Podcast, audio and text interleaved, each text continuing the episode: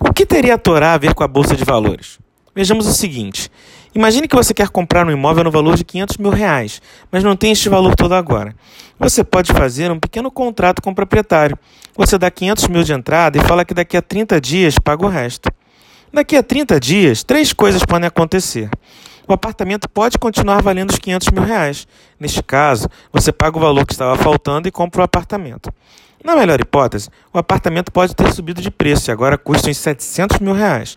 Mas como o contrato estipulava que você o compraria 500 mil reais, você dá o que falta para completar os 500 mil reais e compra um apartamento com uma espécie de desconto, pois você comprou por 500 mil reais algo que agora custa 700 mil reais.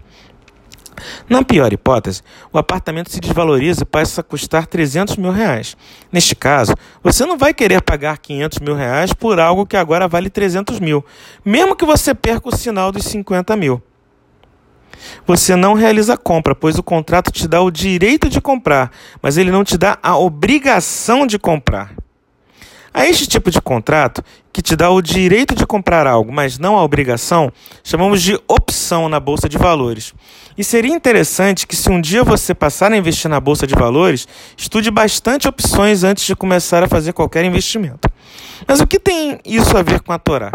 Muitos acham que a primeira opção negociada foi na chamada crise das tulipas, que ocorreu na Holanda, em 1636. Na verdade, a primeira opção surge na Torá, na Parashá Vayetzer.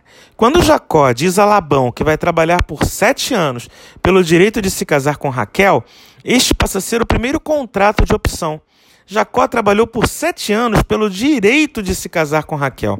Na verdade, passados sete anos, se ele não quisesse mais se casar com Raquel, ele poderia se casar com quem quisesse, e ela também.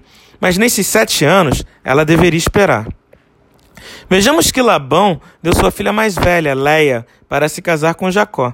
Labão justifica isso dizendo que, onde eles moram, não se tem o costume de casar a filha mais nova antes da filha mais velha. Vemos então que Jacó faz novo acordo com Labão, pelo direito de se casar com a filha mais nova, novamente. Sendo assim, podemos dizer que não apenas na Torá surge o conceito de opção, mas como ele foi usado por duas vezes por Jacó para poder finalmente se casar com Raquel. Ainda na Paraxá, vemos que Raquel não conseguia ter filhos, enquanto sua irmã tinha vários filhos. Uma parte interessante da Paraxá é quando ela começa a explicar o significado dos nomes dos filhos. Por fim, Jacó está retornando para a casa de seu pai Isaac, levando suas esposas e filhos. Antes de partir, Raquel decide pegar umas estátuas do pai, para que este não fizesse mais idolatria. Labão vem em busca de Jacó e diz que algo sumiu de sua casa. Jacó diz para Labão que se ele encontrar o que sumiu, que a pessoa que pegou morra. Jacó não sabia que era Raquel quem tinha pegado as estátuas de Labão. Na próxima paraxá, vamos ver o desfecho dessa história. Mas daqui já posso te falar que o que falamos tem poder, independente do que seja. Por isso, muito cuidado com o que você falar. Meu nome é Jaques e esta foi mais uma mensagem para você. Shavuot!